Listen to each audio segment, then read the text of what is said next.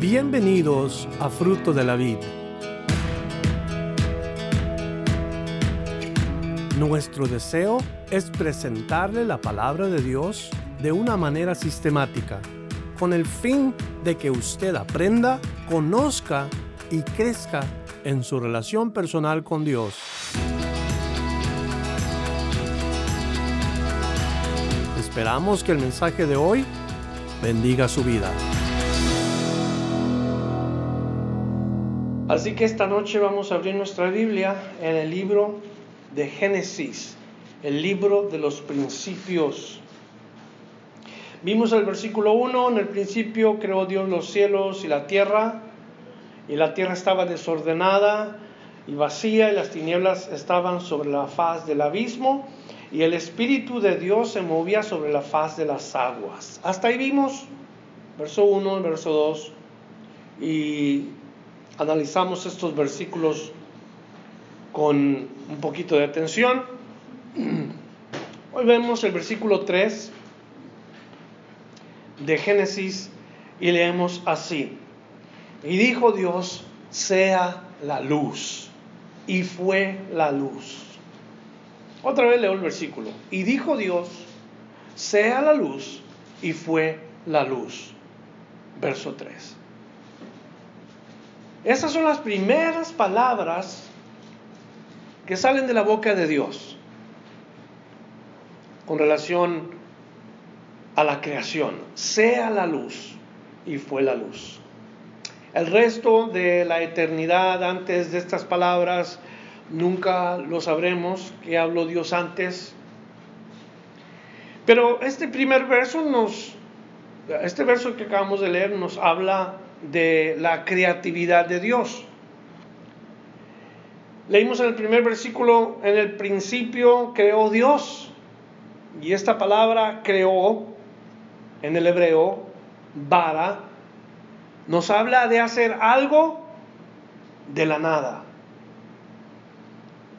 Creación, hacer algo de la nada. Dios creó de lo que no existía, al hablarlo, lo hizo. La otra palabra que es asa se usa en algunos de estos versos en, el capítulo 1, el capítulo 2, en el capítulo 3, cuando por ejemplo Dios hace de lo que ya existe otra cosa. Por ejemplo, la mujer. La mujer fue asa por Dios.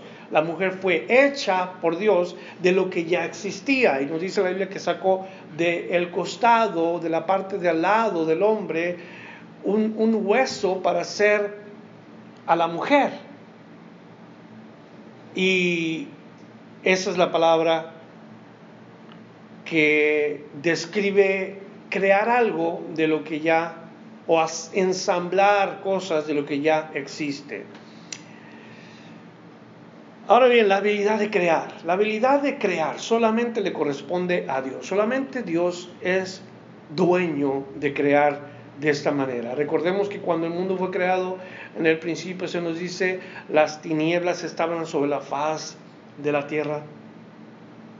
Quiere decir que la, densa oscuridad cubría la atmósfera eh, en este mundo y no había algo ah, existente, había que hacer las demás cosas y fue entonces que Dios intervino. Y Dios creó lo más importante, sea la luz. Y fue la luz. Si se fijan que lo más importante no son los hombres, eh, uno piensa, bueno, eh, para Dios lo más importante son los hombres. Bueno, sí, en la idea de que Dios nos creó a su imagen y a su semejanza, pero antes de crear al hombre hizo lo más necesario para el hombre. Fíjese cómo nos ama Dios. Y Dios dijo, sea la luz, y fue la luz. Sea la luz. Ahora, ¿cuál es esa luz de la que habla el escritor? No puede ser la luz del sol porque todavía no existía el sol. Y si estaba el sol, lo que cubría la masa del planeta Tierra no permitía que pasaban los rayos del sol. Pero sabemos bien que el sol fue creado días después. Entonces, la luz, la luz no puede ser la luz que el hombre ahora ah, utiliza, como esta luz que tenemos aquí, no puede ser esa luz que Dios habla en este versículo. No es el asa que hace el hombre, como, como dicen, el hombre inventó la luz. El hombre no inventó la luz, el hombre descubrió la luz. El hombre solamente se encontró con aquel momento en donde Dios permitió que se, que se diera cuenta que esto se podía reproducir de algo que ya existía, que se podía ah, continuar de la fuerza magnética de, todo lo que de lo que se vale el hombre ahora para crear la luz. Ahora hasta se valen del sol, de las olas del mar, de los ríos y pueden crear luz, los hombres, o asa luz, crear, ensamblar. Pueden encerrar en un pequeño ah, objeto hecho de vidrio, miren lo que es la luz, ahí puede la luz guardarse para que nosotros veamos. Pero eso no es lo que Dios hizo de la luz, no es esa la luz. Dios creó lo más importante que el hombre necesita. Esa es la luz que Dios creó. El pastor David Gusick escribe, la primera cosa que Dios hace en lugares donde, donde existe el caos, el desorden, es traer orden. La primera cosa que Dios hace en lugares donde existe el caos es traer orden. Y eso es lo que Dios hizo en el mundo. Había desorden, había caos y Dios trae orden. Eso es bien importante. Importante punto, no dejarlo pasar. Porque eso es precisamente lo que Dios hizo en nosotros. En nosotros Dios trajo orden con su luz. La luz específicamente de algo particular, la luz de algo que iba a abrir nuestros ojos. Pablo escribió de esta luz en 2 Corintios capítulo 4 versos 3 al 6. Allí dice 2 Corintios 4 versos 3 al 6. Pero si nuestro evangelio está aún encubierto, entre los que se pierden está encubierto, en los cuales el Dios de este siglo cegó el entendimiento de los incrédulos, para que no les resplandezca la luz del evangelio de la gloria de Cristo Vuelvo a leer esa parte para que no les resplandezca la luz del Evangelio de la gloria de Cristo, el cual es la imagen de Dios. Luz del Evangelio. ¿Para qué sirve la luz del Evangelio? Para abrir nuestros ojos, los ojos del alma. Y luego el verso 6 dice, porque Dios que mandó que de las tinieblas resplandeciese la luz, es el que resplandeció en nuestros corazones para iluminación del conocimiento de la gloria de Dios en la faz de Jesucristo. Indudablemente que esta luz que se menciona en el versículo 3, en esta porción, no, no es sino la luz de Dios, la luz que alumbra a los hombres. Juan también escribió en el capítulo 1, versos 4 a 9, lo voy a leer. El Evangelio de Juan capítulo 1 versos 4 al 9 así dice, en él estaba la vida y la vida era la luz de los hombres. Dice qué bonito dice aquí, en él estaba la vida y la vida era la luz de los hombres. La luz en las tinieblas resplandece y las tinieblas no prevalecieron contra ella. Hubo un hombre enviado de Dios, el cual se llamaba Juan. Este vino para dar testimonio, para que diese testimonio de la luz, a fin de que todos creyesen por él. Verso 8, no era él la luz, sino que para que diese testimonio de la luz. Y luego termina diciendo, aquella luz verdadera que alumbra a todo hombre, venía a este mundo. Leemos nosotros en Juan capítulo 1, versículo 1, en el principio era el verbo. Y yo puedo, me, atrevo a decir, en el principio era el verbo. Lo primero que salió de la boca de Dios fueron palabras. La palabra de Dios. ¿Quién es Jesucristo? Jesucristo es la palabra. Entonces, en el principio es la palabra. En el principio es el verbo. En el principio la luz. Lo primero que Dios eh, habla es sea la luz y fue la luz. Ahora no estoy diciendo que Jesús fue creado, absolutamente, pero estoy diciendo lo más importante que necesita el hombre fue lo primero que se habló en el versículo 1. La luz de Dios. Lo que trae orden a nuestra vida lo que ordena nuestros pensamientos, lo que, lo que arregla el corazón del hombre, lo que alumbra. Eso es lo que Dios hizo. Y Dios lo, Dios lo hace y luego lo observa. Eso nos habla de un Dios inteligente, un Dios que hace su creatividad, es, completamente eh, divina, su creatividad es asombrosa llena de sabiduría. Y el verso 4 dice, y vio Dios que la luz era buena, y separó Dios la luz de las tinieblas. Esta es la primera vez que vemos que Dios separa algo en las cosas que Él creó. Dios separó esta acción soberana, meramente divina. Es la primera vez que oímos que Dios separa algo y era necesario que Dios separara estas dos cosas. Por eso nos dice la Biblia cuando Salomón compara la luz y las tinieblas en Eclesiastés 2, versículo 13, él dice así, he visto que la sabiduría sobrepasa la necedad como la luz a las tinieblas. Eclesiastés capítulo 2, versículo 13. Un hombre que pudo meditar en lo que es la grandeza de la luz comparado a las tinieblas. Dios separó la luz de las tinieblas. ¿Qué hizo con nosotros en nuestro corazón un día? Dios hizo la misma obra en nosotros los hombres. Cuando viene Jesús a este mundo, se nos dijo en Juan que Él venía a alumbrar a todos los hombres. Y yo creo que necesitas estar feliz, gozoso tú, porque eso es lo que Cristo vino a hacer en tu vida y en la mía.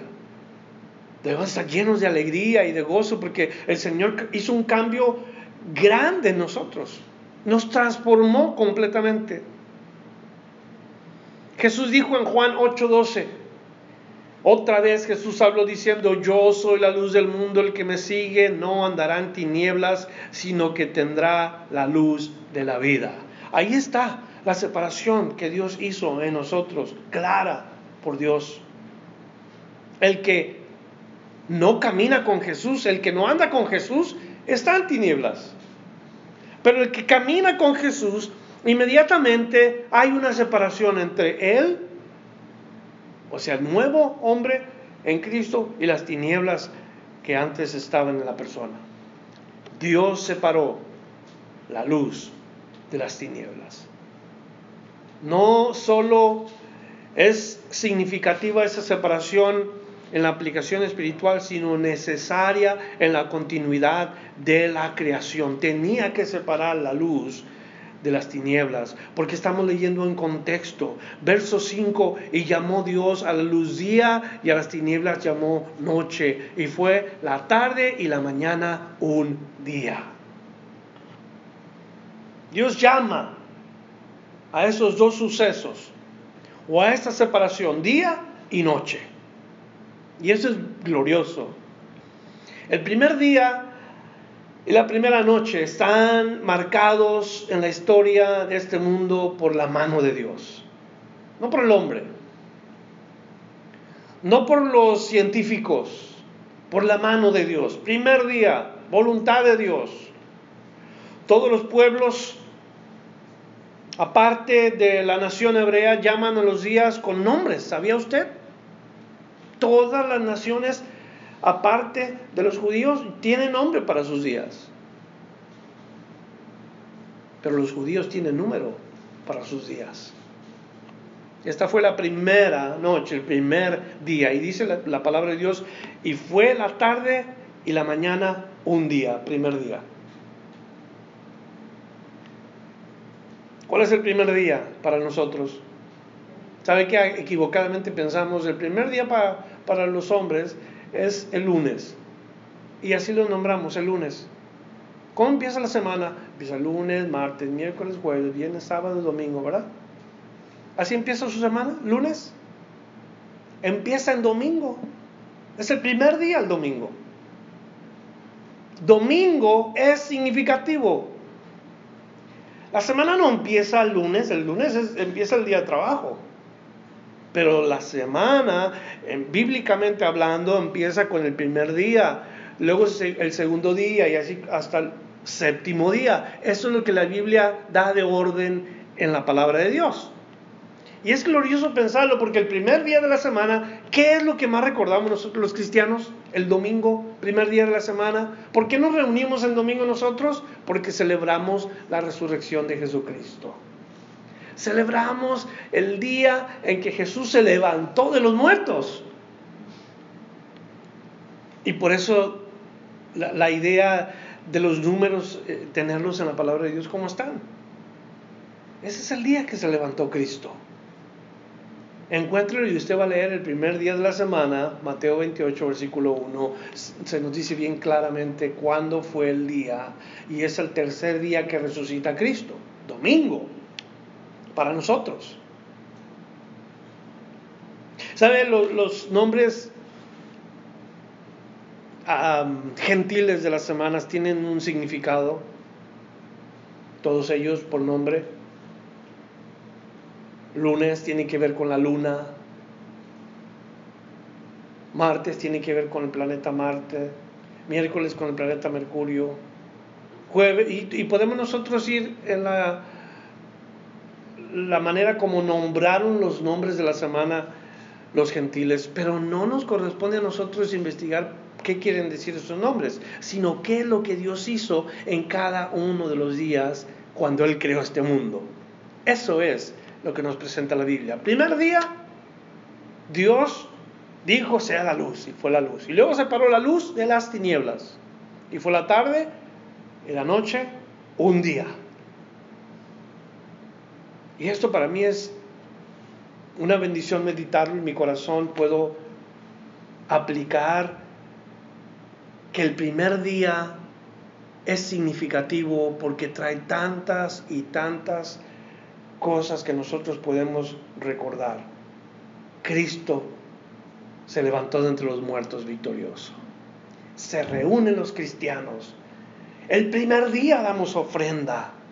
¿Sabe? Todas estas cosas toman lugar. El primer día nos reunimos, el primer día adoramos al Señor, el primer día ofrendamos al Señor.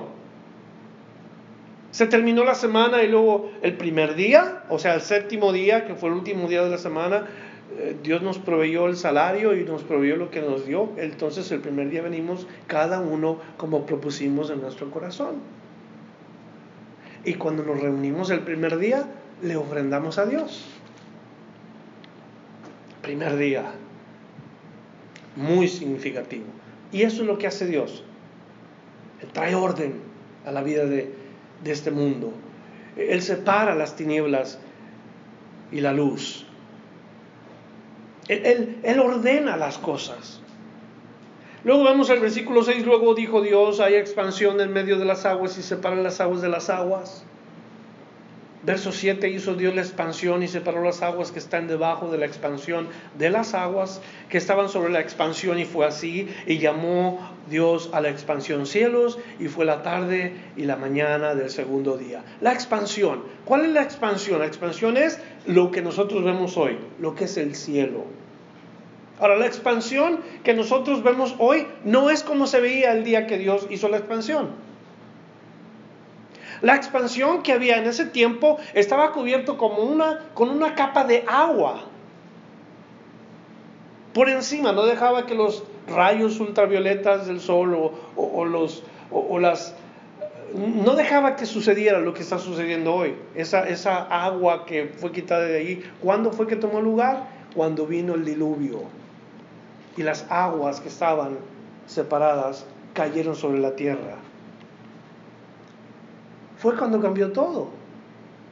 Pero antes de eso, nosotros vemos que la expansión de las aguas, según los eruditos, eh, tomó esto en el segundo día y las aguas habían quedado por encima de, la, de las aguas que estaban por debajo, una división.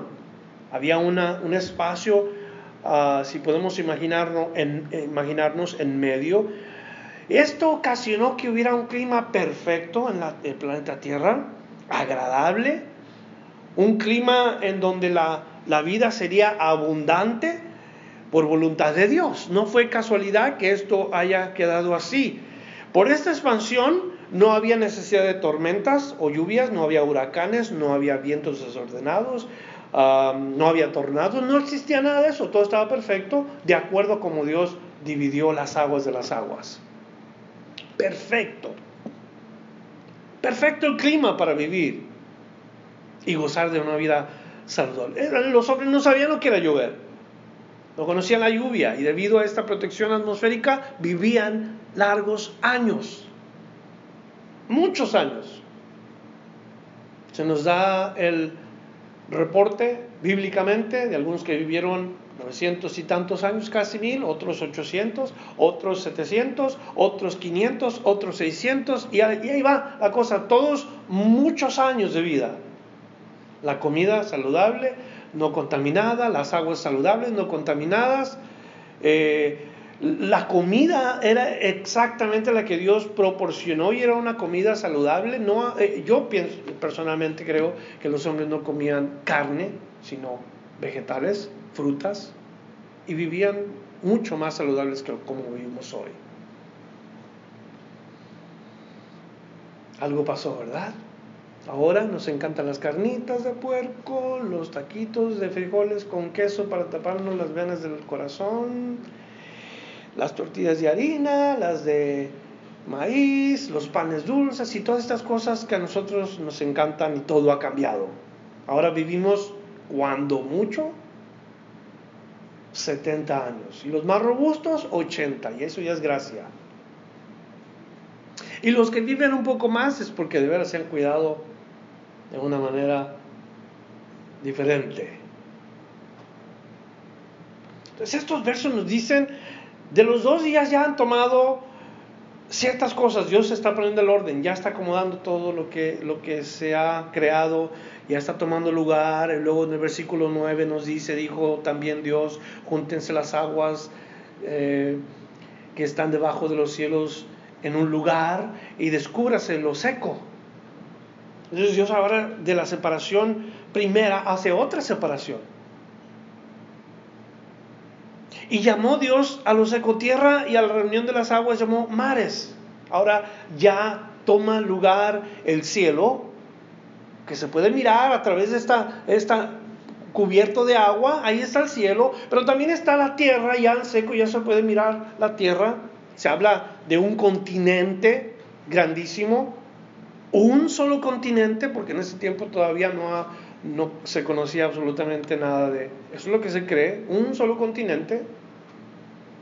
Con el diluvio, vuelvo otra vez, sucedieron las cosas que ahora pensamos han tomado lugar. Entonces llamó a la tierra seco y a la reunión de las aguas llamó mares y vio Dios que era bueno. Dijo después Dios, produzca la tierra hierba verde, hierba que de semilla, árbol de fruto, que de fruto según su género, que su semilla esté en él sobre la tierra, y fue así. Produjo pues la tierra hierba verde, hierba que da semilla según su naturaleza, y árbol que da fruto, cuya semilla está en él, según su género, y vio Dios que era bueno, y fue la tarde y la mañana, el día tercero. Tres días. Primero, segundo y tercero.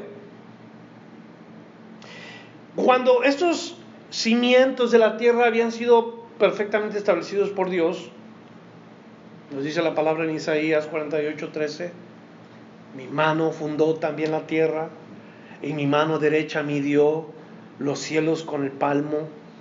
Al llamarlos yo, comparecieron juntamente. Dios dice, sea la separación de las aguas de la tierra. Imagínense qué poder. Que Dios dijo algo y las cosas se hacen. Vara. Dios separó estas cosas. Dios, Dios hizo al mandato de su palabra que tomaran lugar. A lo seco le llama tierra. Nosotros vemos el mismo término utilizando el versículo 1 y versículo 2. ¿Qué es la tierra? La materia. Uh,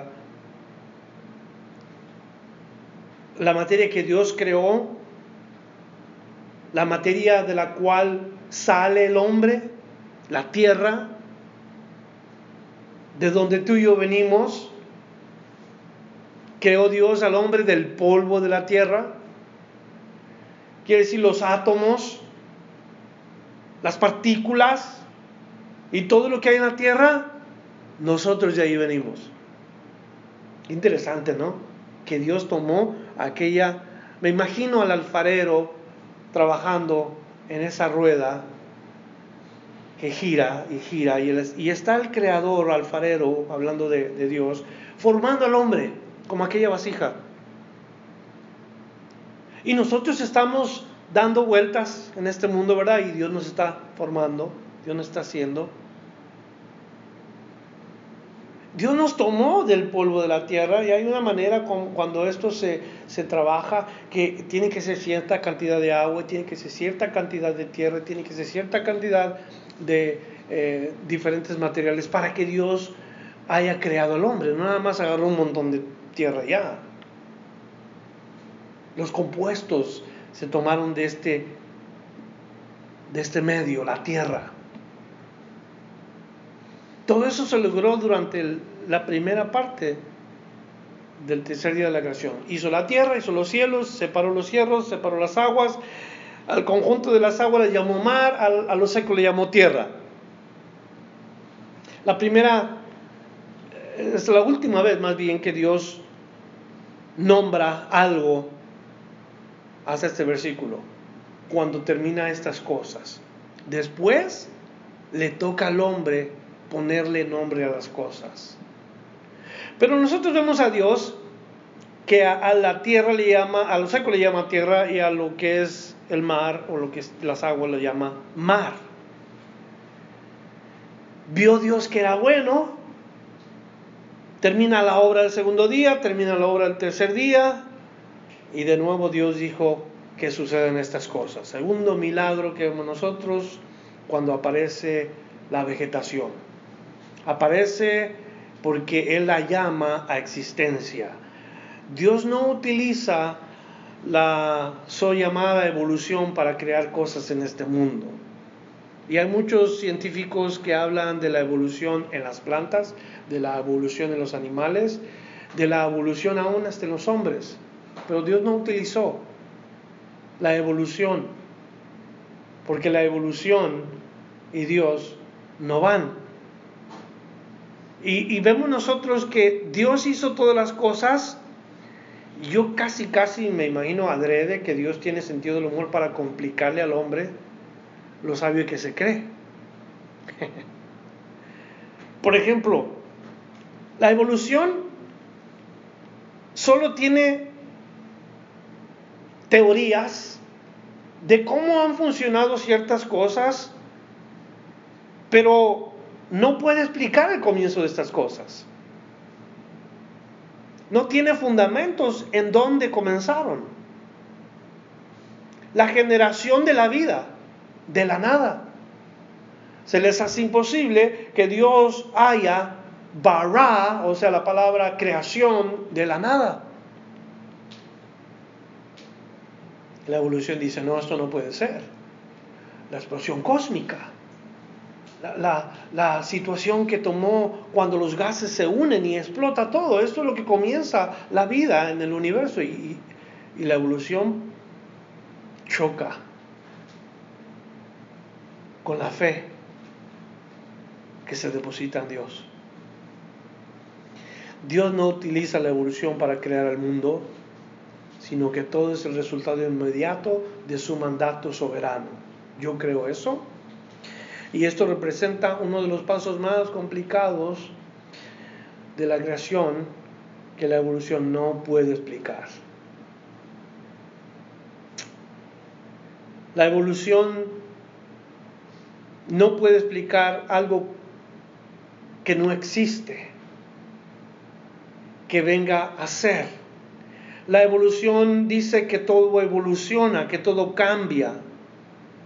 Pero no quieren hablar del tema abiertamente porque es difícil comprobar. La evolución no puede explicar completamente eso, cómo comienza la vida.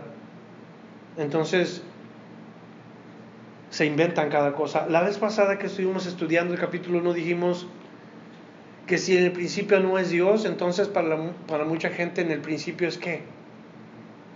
Si Dios no es el principio, la gente dice, es que en el principio eran simios. Es que en el principio éramos renacuajos.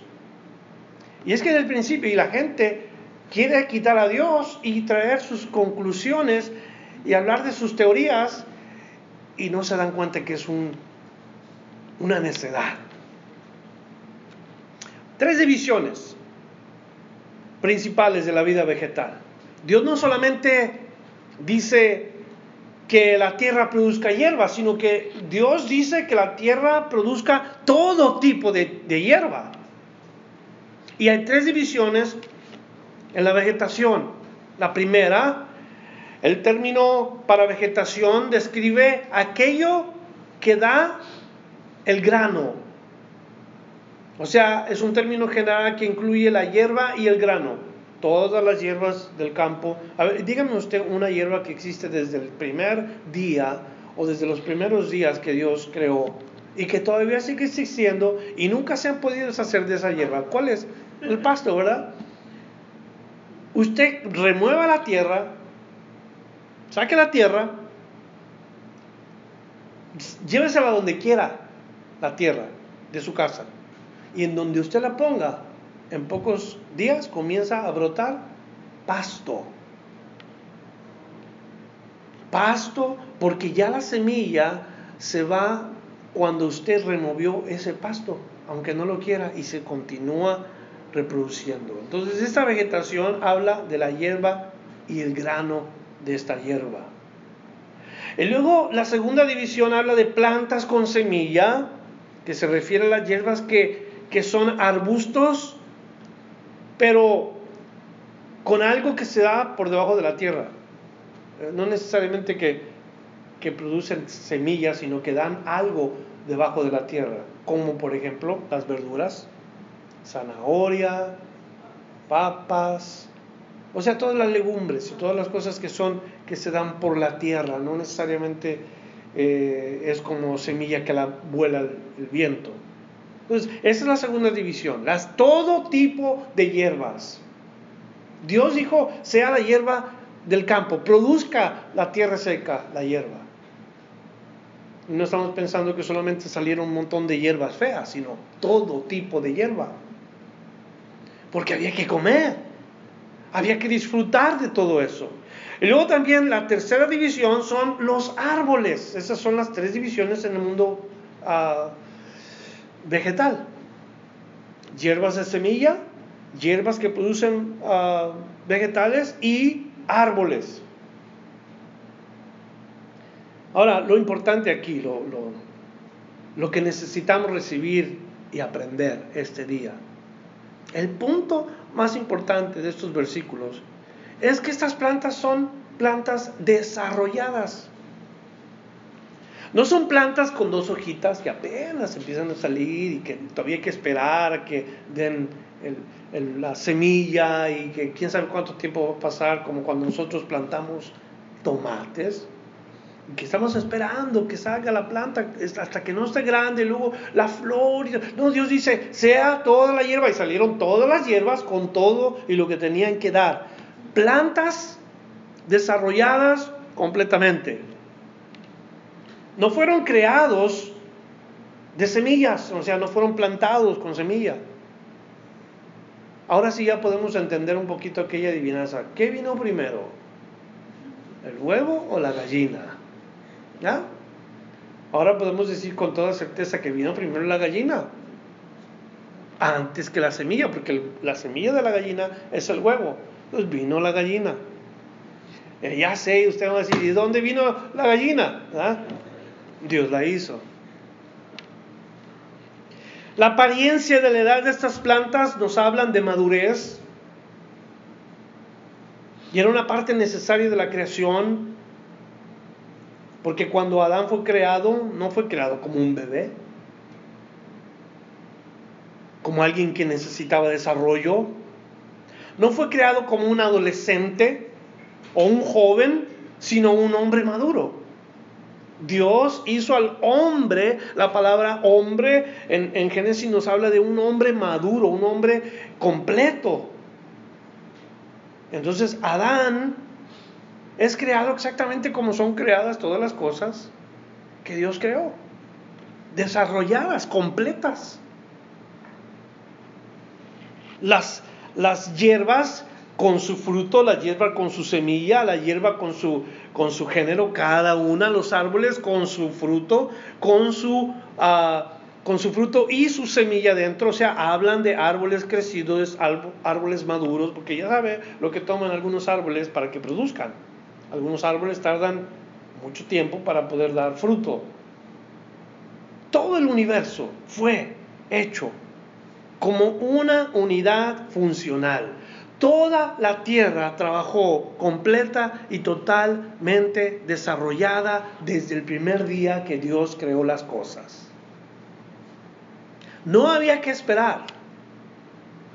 Dios dijo, sea la luz y no comenzó a prender poquito a poquito, no, no, no llegó a ser una luz grande porque tenía que esperar, no, Dios dijo, sea la luz, fue la luz.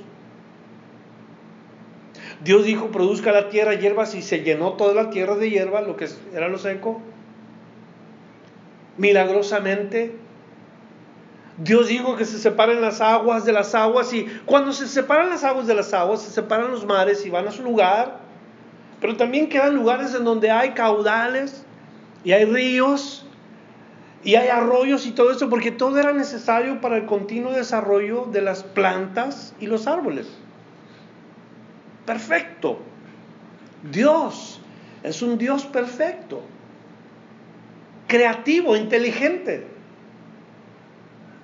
Que cuando crea las cosas no las crea a ver, a ver si salen. Como yo estaba trabajando eh, en tres, tres pequeños círculos de madera y, estaba queriendo hacerlos perfectamente en la madera y comencé a trabajar yo con ellos y con esto me van a quedar bien redondos. Y agarro un instrumento que tiene una sierra, pequeña sierra, y hice el círculo perfectamente. Yo me quedé maravillado. Está suave. Pero luego dije, ¿y ahora cómo le voy a sacar la parte de adentro? El círculo estaba ahí. Y comencé a tener problemas. Y hasta ahí llegué. Quise sacarle de una manera, quise sacarle de otra, y no más nada. Al final se me truena una parte de la madera y le dije a mi esposa, perdona, pero mira, ya no pude. Dios no es así. Dios dice, ah, ya me equivoqué aquí. O mira, esto qué, feo me quedó y, ahí, se va. Dios perfecto en función, perfecto en lo que hace. Y Dios dice que produzca hierba y se llena toda la tierra. Y dice la palabra, y fue así. Fue así. Entonces, el cumplimiento de la palabra de Dios tan importante. Cuando las cosas toman lugar porque Dios las habla, reforma a la gente, cambia, regenera. Nos dice el versículo 12, y produjo pues la tierra hierba verde, hierba que da semilla según su naturaleza, según su naturaleza. Nunca hemos plantado una semilla de maíz y esperamos que nos dé una caña de azúcar. Y los evolucionistas pueden correr hacia ese lado, ¿verdad? Y, decir que ellos, ellos pueden explicar estas cosas que cambian a veces. Y nunca se ha sembrado una semilla de trigo y esperar el resultado de otra planta. Siempre va a salir la planta de trigo, según su naturaleza y árbol que da fruto cuya semilla está en él según su género. Ahora en nuestros días hay diferente tipo de maneras de cómo mejorar el color de la fruta, el tamaño de la fruta. Hay diferentes injertos, hay diferentes eh, maneras de perfeccionar según los que conocen estas cosas. Y sí, hacen de una fruta varias a diferentes tipos de frutas y le llaman con diferentes nombres. Todos se parecen, pero todos son diferentes. Pero vienen de una semilla y alteran estos productos. Es más, en nuestros días existe la idea de que estas compañías quieren hasta patentar las semillas. Quieren ponerle un, pequeño, ah, un patente a las semillas para que nadie pueda utilizar esas semillas que están produciendo perfectas. Más grande la, fruta, más, más dulce, más colorida, más todo eso.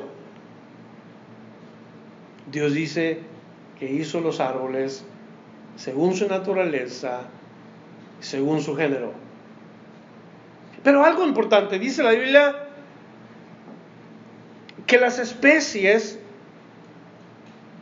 es aproximadamente comparable a la palabra eh, el hecho de que las plantas, los animales, las personas se producen de acuerdo a, su propia especie, todo lo que viene siendo, ¿cómo le pongo esto? La genética. Cada uno con su estructura.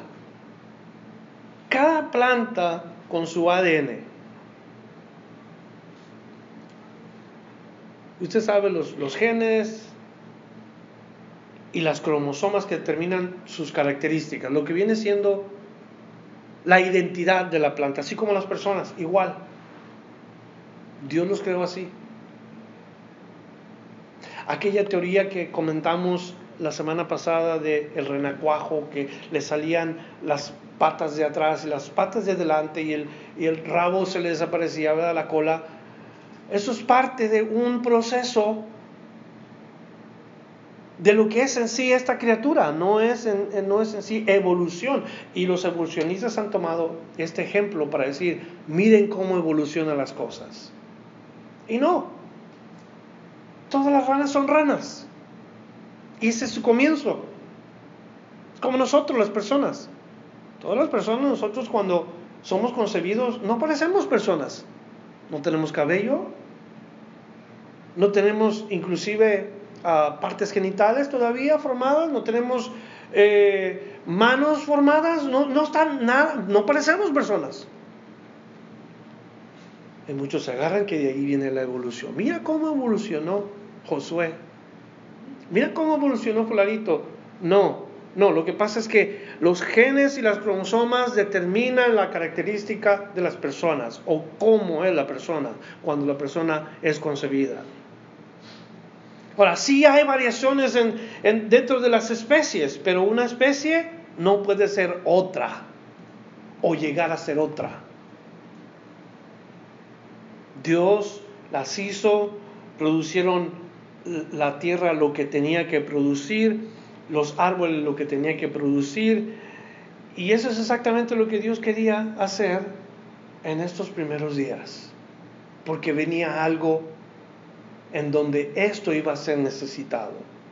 Venía algo en donde las plantas y los árboles servirían para que la vida de aquellos que estaban siendo planeados venir fueran bendecidos. Y Dios vio que era bueno en la última porción del verso, versículo 12. Y vio Dios que era bueno. El orden de Dios, el equilibrio del universo, ese fin que solamente apunta a la mano de Dios, al Creador que es inteligente, el que nos hizo a nosotros a su imagen, a su semejanza. Los hombres son inteligentes, los hombres son creativos, los hombres tienen un corazón, una mente, pueden utilizar todo aquello que Dios les dio. Y cuando Dios lo hace, lo hace con equilibrio. Fue la tarde, la mañana del tercer día. Y en tres días, tres días solamente, Dios ya tenía organizado todas estas cosas. Estaba preparando el escenario. Es como aquel eh, director de una película que conoce y sabe todas estas eh, maneras de trabajar y sabe cómo filmar ciertas escenas. Dios estaba preparando el escenario para lo que vendría a ser la historia del hombre. Dio el término al periodo de la oscuridad. Dios dijo, la oscuridad ya no va a reinar. Y luego viene el periodo en donde el hombre iba a comenzar a existir. Cambios espectaculares en la creación al comienzo, cuando todo estaba desordenado, cuando todavía todo estaba en caos, la tierra cubierta de agua, al final del día, ¿cómo lo encontramos? Al principio, tinieblas sobre la faz de la tierra, ¿cómo lo encontramos al tercer día? Llena de verde, por todas partes, de color verde, hierbas, llena de árboles, de ríos, de mares. Ya estaba dividido el cielo y la tierra, ya estaba tomando forma todo lo que Dios había preparado. Tres días. Y con la pura palabra de su boca organizó exuberante vegetación. Yo no sé cuántos de nosotros hemos visto, no creo que hayamos estado ahí, si han estado, qué, hermoso ha de ser, pero las selvas nacandonas, las selvas en Brasil, esos, lugares en donde existen árboles grandísimos, donde los rayos del sol no alcanzan a penetrar, entonces las plantas tienen que buscar la manera cómo encontrar la, luz del sol y trepan por los árboles. Es una cosa fabulosa. Son pequeños paraísos en este planeta Tierra verde, fresco, vegetación, eh, comida por todas partes, algo asombroso. Dios hizo eso. Todo tipo de papayas, todo tipo de mangos, todo tipo de, eh, de, bueno, ¿cuántas frutas no existen en el mundo, no? ¿Cuántas vegetación y de verduras sabrosas existen en el mundo? ¿Cuántas hierbas con semilla. Hace unos dos años plantamos aquí en la iglesia unas, un pequeño jardín y me acuerdo que sorprendido estaba Ramiro cuando vio su sandía, una de sus sandías. Y, es grande la sandía, ¿eh? Imagínense ver todas estas cosas en ese tiempo, algo fabuloso. Días hermosos los días cuando Dios hizo estas cosas para el hombre. Entonces, para concluir lo que podemos meditar ahorita solamente en estos versos de los versículos 3, 3 al 13, que nos dice bien claro la palabra de Dios, que al final Dios ve que todo esto es, es bueno. Y puedo imaginar yo cuando Dios termina y observa todo lo que tomó lugar. En el versículo 13 leímos, y fue la tarde y la mañana el día tercero. Pero observa su creación y mira. Y yo creo en mi corazón que Dios vio algo hermoso.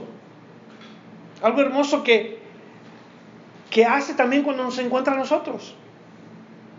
Cuando la oscuridad nos cubre, cuando la oscuridad está alrededor de nosotros y, nosotros estamos ahí llenos de oscuridad.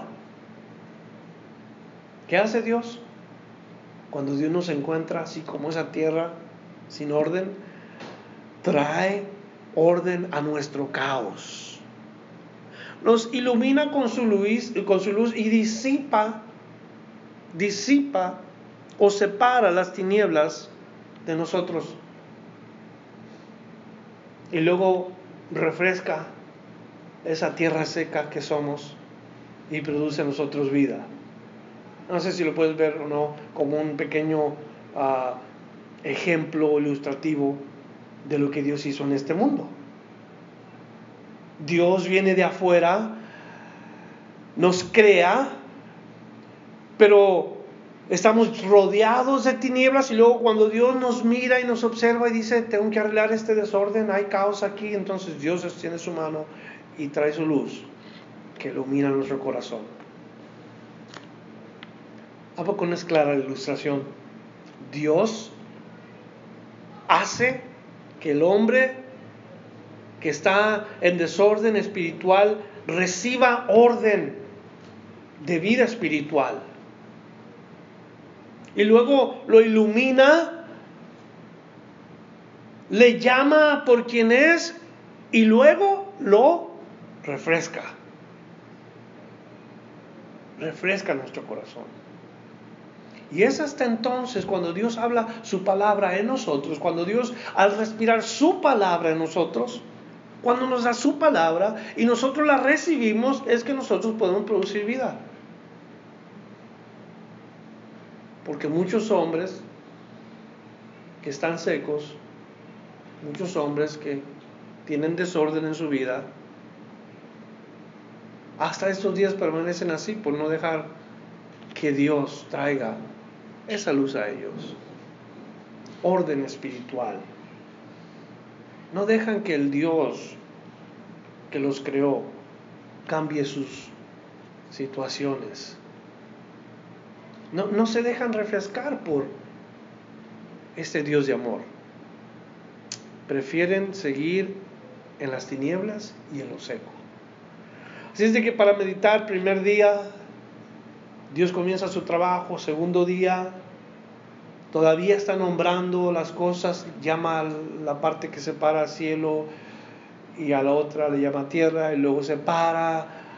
todo, todas estas cosas hace Dios, porque está preparando el lugar, está trayendo orden a ese lugar.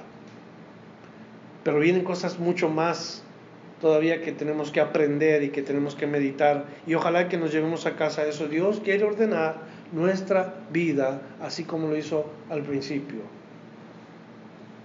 Salimos de ahí, de la tierra, ojalá que en Dios tengamos orden de vida.